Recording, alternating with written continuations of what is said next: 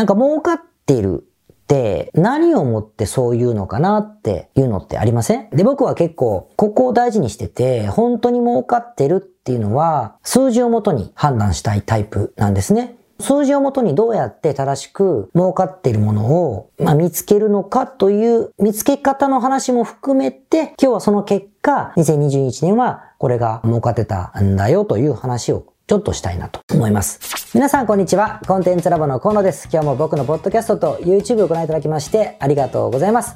さて今日が603回目の配信ということでございまして、2021年も最後になります。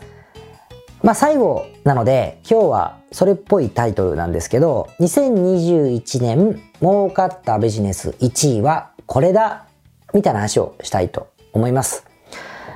まあ、あの、2021年はいろいろ大変な年でしたね、まだね。いろいろありました。海外旅行も行かれてない方が、あの、多いと思いますし、経済も停滞をしたままだと言われたり、言われなかったりしてますね。とはいえ、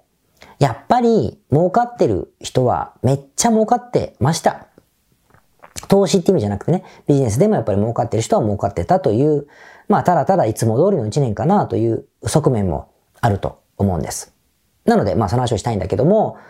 とはいえ、なんか儲かってるって何をもってそういうのかなっていうのってありません？上場企業だったら、決算があるので、その、正しい数字で発表されるから、あ、儲かってたんだ、みたいなね、ことが、あの、わかると思うんです。なんだけど、中小零細企業だと、官報に売上とかね、利益を載せる方ってそんなにないので、わかんないじゃないですか。で、例えば自ら社長が、今俺は絶好調だ。私は絶好調だよと YouTube とかで張り切って喋られても、まあそうかもしれないけれども、まあ真偽のほどは定かではないでしょ？しかも噂もいまいちね、わかんないじゃないですか。じゃあ何なのか？って話に、なりますね。で、僕は結構理屈っぽいので、ここを大事にしてて、本当に儲かってるっていうのは、数字をもとに判断したいタイプなんですね。じゃあその数字をもとにどうやって正しく儲かっているものを、まあ、見つけるのかという見つけ方の話も含めて、今日はその結果、2021年はこれが儲かってたんだよという話をちょっとしたいなと思います。もちろんいろいろ人によってあるでしょ ?Amazon のランキングを見るとかね、あの、売上データとか出るツールがいっぱいあるから、ああいうので見たりするのもある、あるでしょうけどね。だけども、そういう違うアプローチで今日は話したいなと思います。では、まず最初に、そもそもという話を、そもそも論をちょっと話しますが、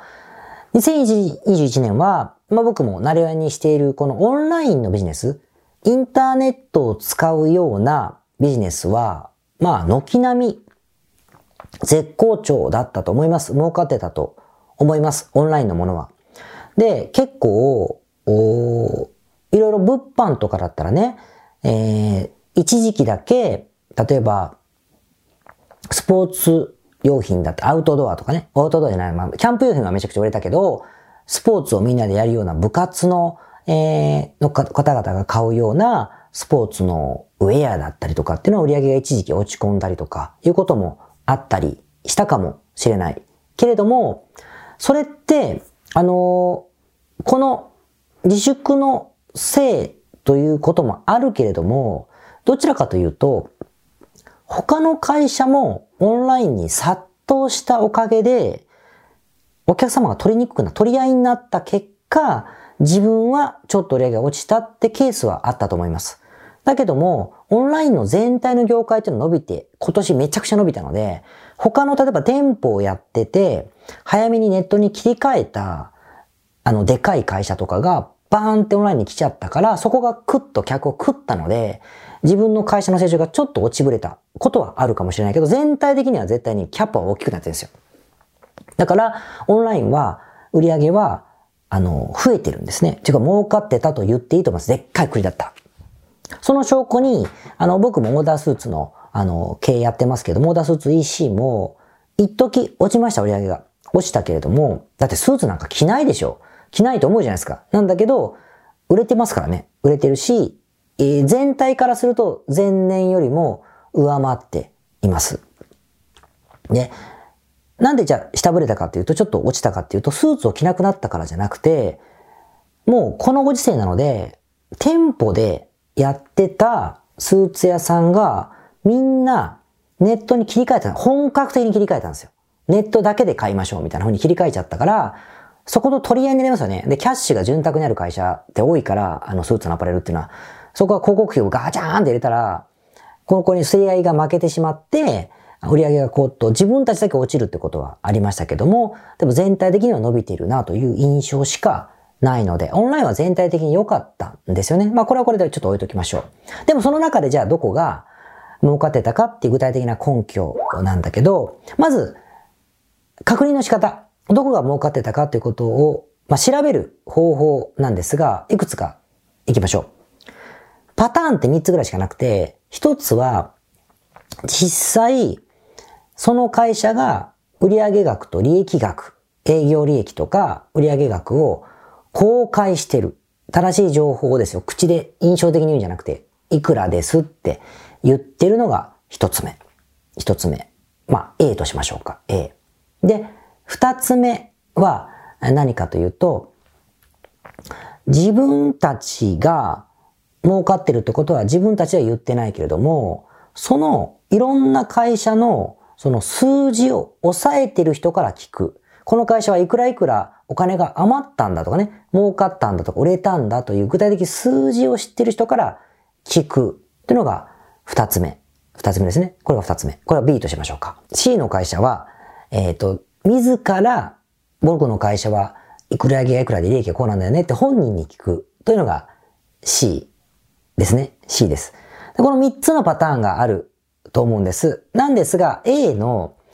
まあ、発表する。一般的に発表する。インターネットとか、書籍とかの売上額とか利益が出ているかって言ったら、これ上場企業しかほとんどないので、上場を目指してる会社の官報とかだったらわかるけども、でもほんとトップ何パーセントしか公開してないから、これだと、儲かってる会社のことはパッとわかるかもしれないけど、傾向はつかめない。この会社は儲かったかもしれないけれども、他の会社だったらダメかもしれない。要は業界とか業種では捉えにくい。つまり真似しにくいってことですよ。参考にしにくい。この会社はうまくいったけど、こっちはうまくいかない。みたいになっちゃうでしょ？でじゃないですか。で、じゃあ本人から聞けばいいんじゃないの？ってことになる。これも同じ意味ですね。その人だけはうまくいってるかもしれないってこともあるし、そもそも言わないですよ、そういう時は。よっぽどあなたが仲良くないと。なので、聞けない。まあまあ、儲かってますよぐらいは言うかもしれないけど、金額までは掴みにくいし、掴んだとしてもその人だけがうまくいってる場合がある。同じ業種の人にあなたが何個も聞ければね、いいですけれども、これがわからないじゃない。そんなにいっぱい同じ業種の知り合いいませんよね。なので、わかりにくいってことになるから、この二つがちょっとやりにくいわけですよ。そうすると最後に残るのは、そのどこの会、ど、A という会社はいくら売り上がってて、B という会社はいくら売り上がっててっていう人様の売上額だったり利益額っていうことを正確に把握している人から聞くというのが残るわけですね。で、なんでこっちの方がいいかというと、まず一つは、複数の同業他社の数字を把握できている可能性があるということですね。いうこと。と、その本人が友達じゃなくて知り得る立場だった時には、それを、えっと、掴みやすい。当然そのデータを知ってる立場だったとしたら、それを掴みやすいってことがあるじゃないですか。なのでこの可能性しかないわけですよ。じゃあどこかっていうと具体的に言った方が早いので言うと、まず一番わかりやすいのが税理士さんです。税理士さん。海外だったら会計士と呼ぶかもしれません。税理士さん。税理士さんは仕事で数字を扱うので、その会社の売り上げとかを当然知ってますね。知ってる。し、それを仕事にしてますから、複数の取引先があるわけですよ。なので、同業他社を扱ってるケースが非常に多い。しかもね、あの、こういう業種が得意だって税理士とかがやっぱいますからね。えー、結構、一個しかその業種を扱ってないっていうよりも、複数、傾向的に知ってる場合がある、あるんです。まあだからあんま駆け出しの税理士とかで、えっと、取り先が5個しかないんですみたいな人だと、ちょっと偏っちゃいますけどね。だけど、複数扱ってれば扱ってるほど、すごく、あの、情報が集まるので、あの、それがつかみやすいですね。しかも、税理士さんって守秘義務がありますから言うわけないですよ。河野さんとこっていくらですよなんて言うわけない。だったら僕だったら契約できないからそういう人と。だけども、こういう会社はこうですよって話をすることは別に問題があるわけじゃないので、総合的な判断としてこういう業種とかこういうビジネスモデルの会社はこうなってるよってことは整理できているので、そう整理したものを、あのー、加工してですね、教えてもらったりはできる。ってことですね、税理士さん。で、二つ目が、同じ意味なんだけど、ASP です。ASP、プラットフォーマー。つまり、でかいところだと楽天とかね、Amazon ってことになるでしょう。だからこそ皆さんツールを使って調べるんだと思いますけど、ってことになるし、小さいところで言うと、ベースとか Shopify とかね、えー、いうところも抑えてるはずです。まあ、ティーチャブルだったら、オンラインのビジネスのどこが一盛り上が高いかも知ってるってことになるじゃないですか。ですね。なので、ああいうプラットフォーマーも、その情報は正確に分かってるし、いろんな業種を抱えてるし、大量にユーザーがいますから、あの、正確に理解してるはずですね。アフィリエイトのプロバイダーもそうです。A8 ネット、ファンコミュニケーションとかは、中の子たちは、まああんまり言うと怒られちゃうけど、まあ全部知ってますよ。全部知ってるし、そのスタッフの子たちがアフィリエイトをやってることもあるでしょう。あるでしょう。まあそういう感じですね。もう怒られちゃうね。それは、あの、今のは、信憑性がないこととしてちょっと置いといてください。まあでもそれぐらい正確に知ってます。ってことですね。えー、ショッピングのカートシステムとかいうものですね。え、カートシステムを提供している ASP とかも、えー、それは正確に把握をしてます。そこから聞ければ最高ですね。まあこれはね、でも結構ね、あの、教えてもらう立場になかなかなれないので、難しいですけどね。親兄弟とかね、働いてればまた違いますけど。っ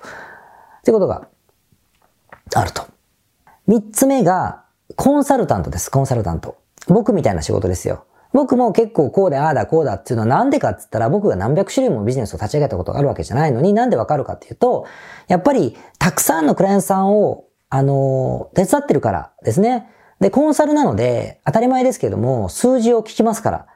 聞きますから数字を把握した上でこれからどうするべきかっていうことをあの決めていったりとかね、レビューしたりするので数字をあの知ってますね。知ってますから、で、クライアントさんもたくさんいるので、いるからこういう業種とかこういう形態だったらこんな風になってるよねってことはつかめやすいので、トレンドを知ってる、まあ知ってる方だと思うんですよね。知ってる方だと思います、相対的に。数字としてね。という風に、え思ったりはしますね。これがコンサルタント。コンサルタントから聞けってことですよ。聞く。ですね。で、最後、四つ目が、意外とこれ、あの、そういうふうにする人っていない気がするんだけど、四つ目はですね、同じプラットフォーマーでも、お金の流れを抑えちゃってる人はやっぱよく知ってます。まあ、銀行とかそうなんだけど、まあ銀行はそんなこと言っちゃいけないわけだから難しいんなんだけど、銀行とかね、お金の流れを抑えてる。じゃあ他何があるかっつったら、クレジットカード決済代行会社なんですね。ビザとかブランブランドじゃないですよ。クレジットカード決済代行のことです。で外資系で有名だったら、あの、ストライプとかになるんでね、あえてもうあんまり知り合いがいないからこう言っちゃったけど、まあ他にもいっぱいあるんですが、クレジット決済代行会社は、ほとんどのオンラインビジネスってクレジット決済使うでしょ？で、売上の多分9割ぐらいがクレジットカード決済だったりすることもあると思うんです。なので、その会社の業績データそのものなんですよ。まあ、原価のとこまではクレジットカード会社は抑えられないけど。でも、決済額の上限はめちゃくちゃよく知ってます。皆さん。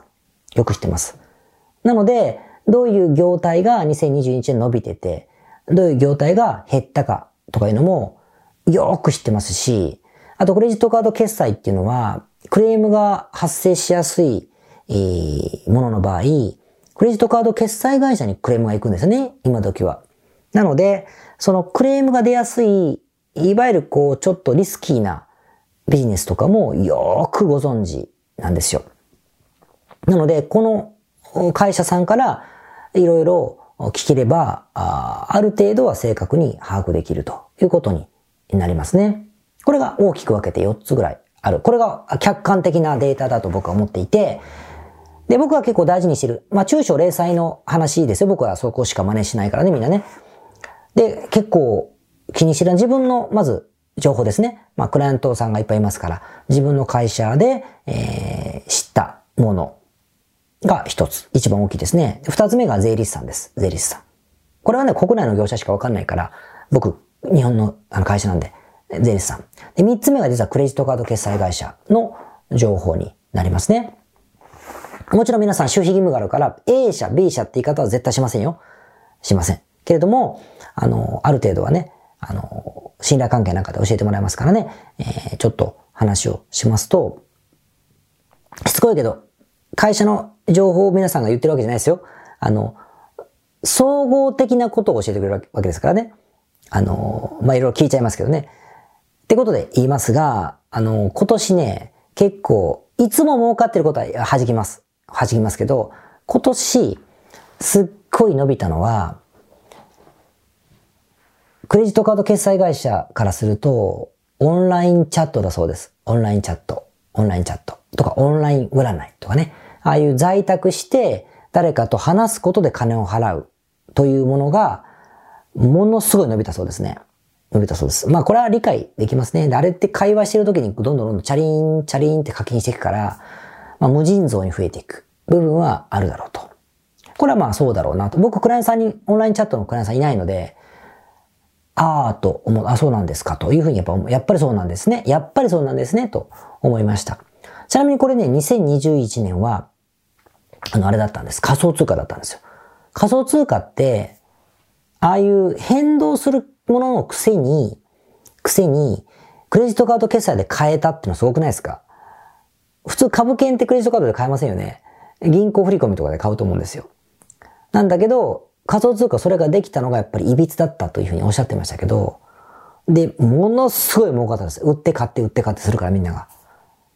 だってそうじゃないですか。ね、あのー、FX の会社だって、あの、売り買い売り買いいっぱいするから儲かるわけでしょ？手数料で。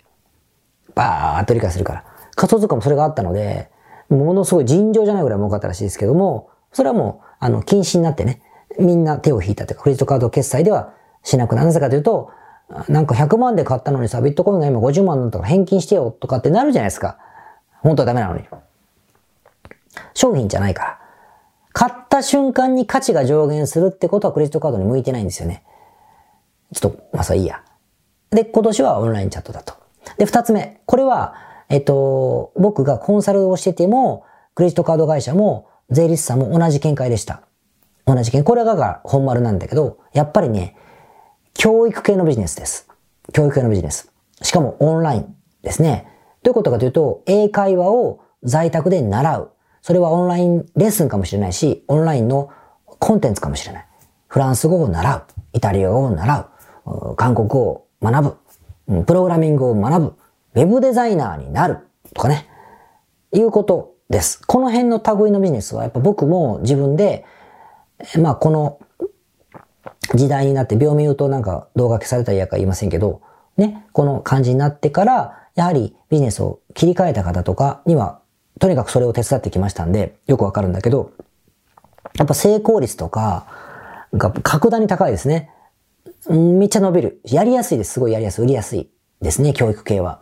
うちのクライアントさんもインテリアデザイナーの養成講座とかね、ワインの講師になりましょうの養成講座とかね、えー、アートメイクの講座とか、まあ、いろんな、あの、レッスンを売ってますけども、軒並みやっぱうまく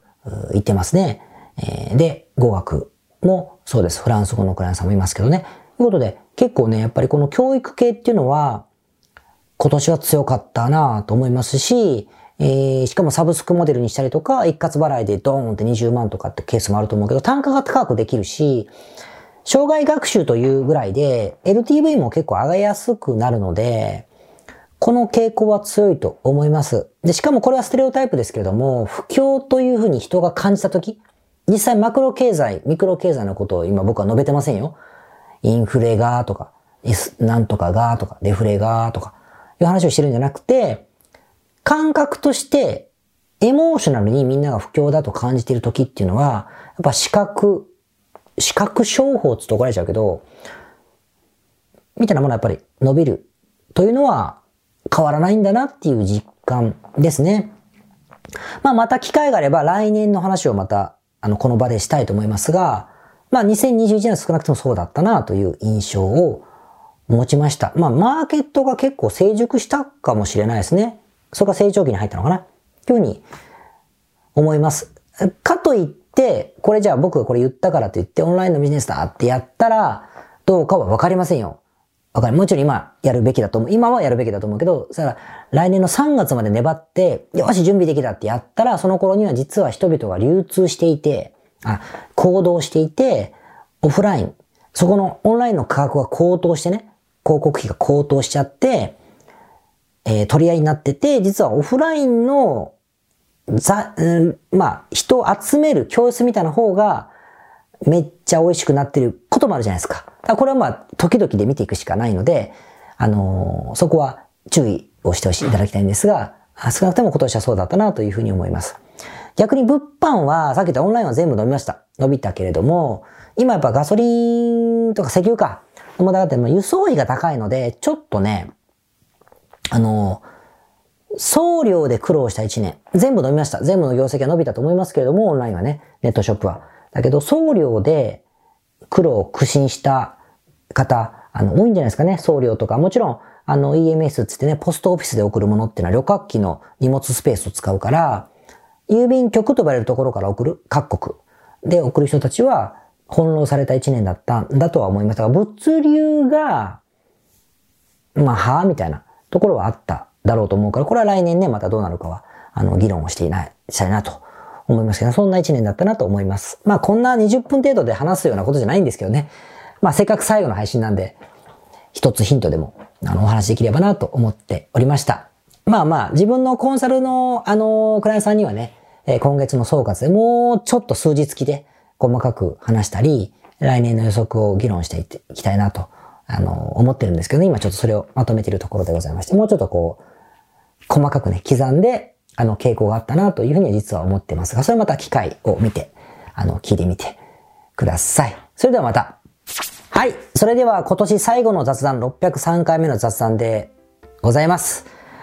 いやー、今年も終わりましたね。終わりますね。皆さん今年もありがとうございました。今年はおかげで600回超えることができまして、また来年が700回までいかないと思うけど、あの、頑張って、えー、配信したいと思っておりますので、よろしくお願いします。まあ、それは置いといて、まあ、今日の雑談は、すっごい緩くいきたいと思うんですが、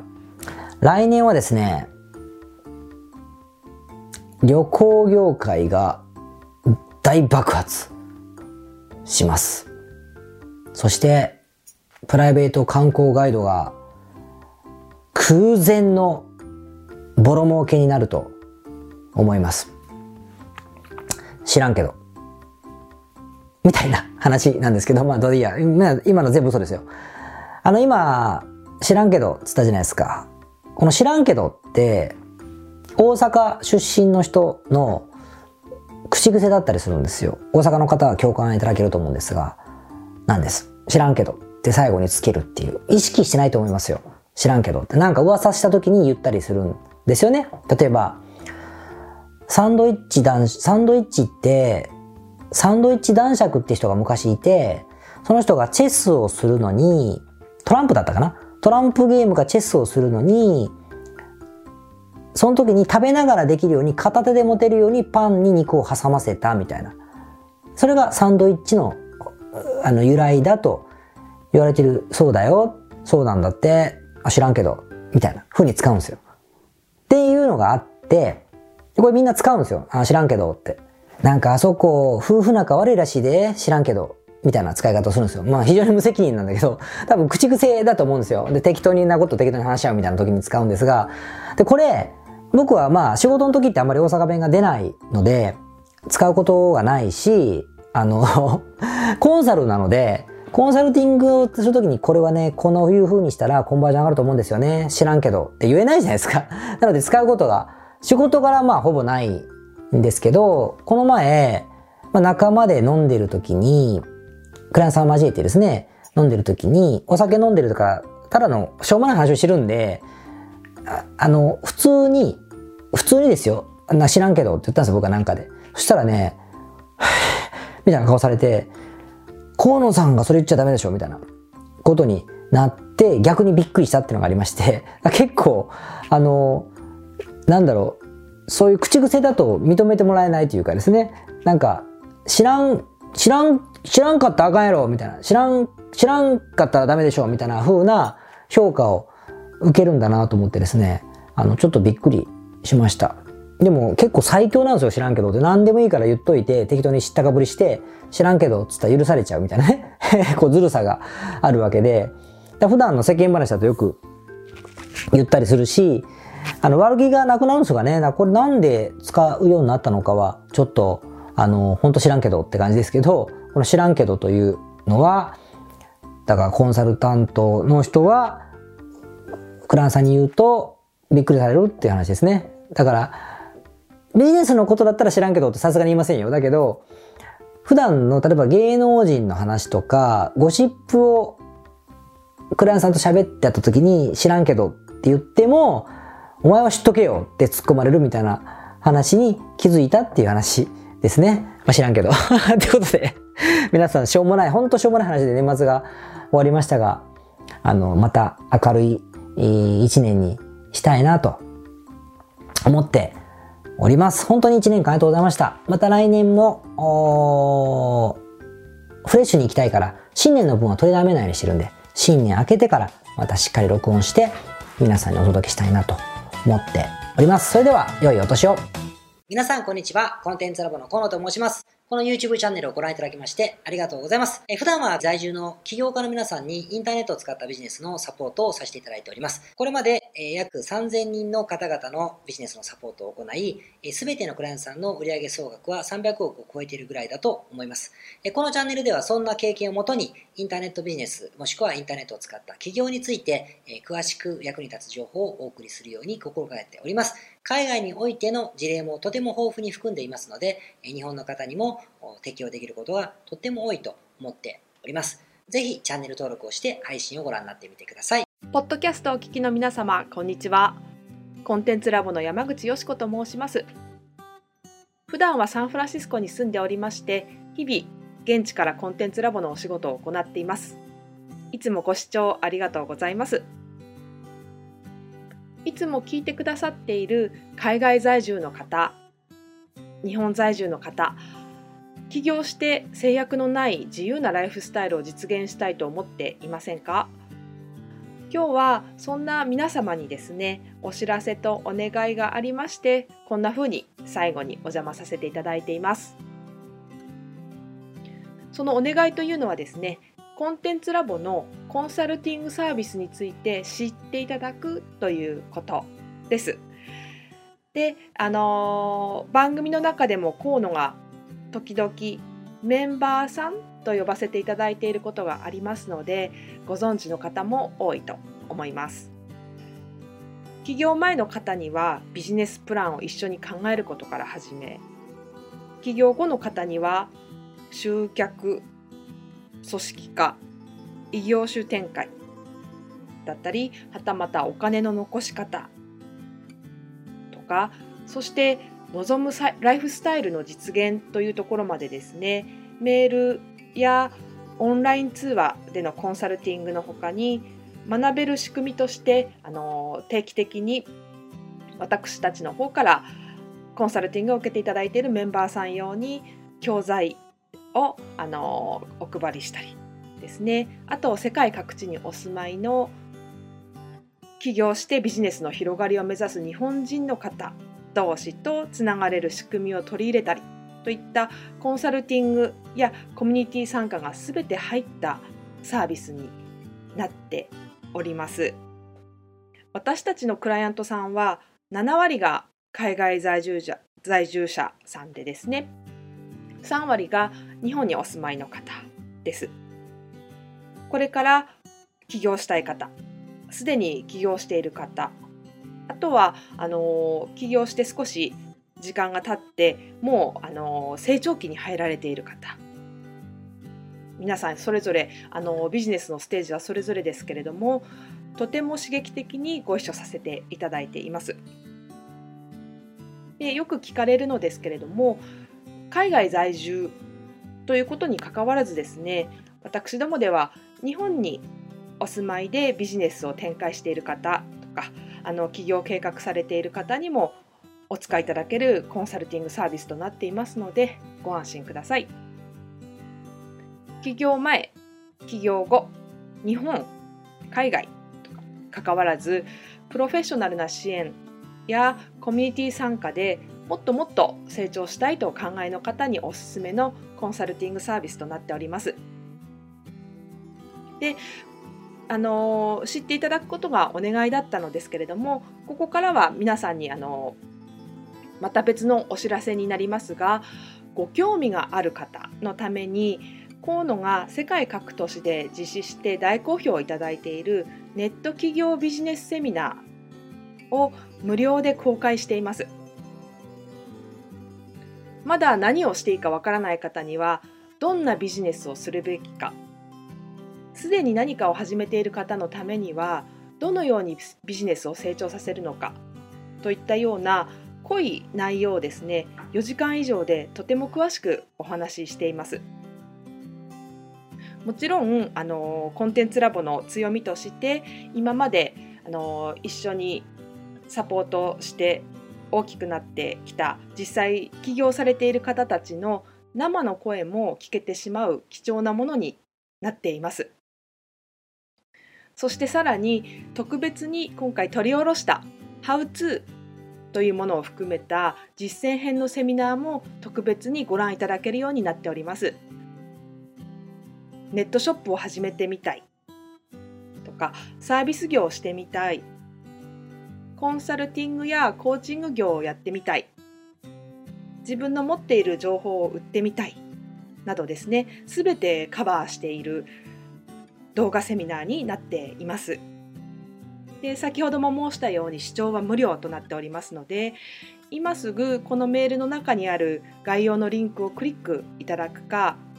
コンテンツラボという名前で検索して動画を請求してご覧になってください。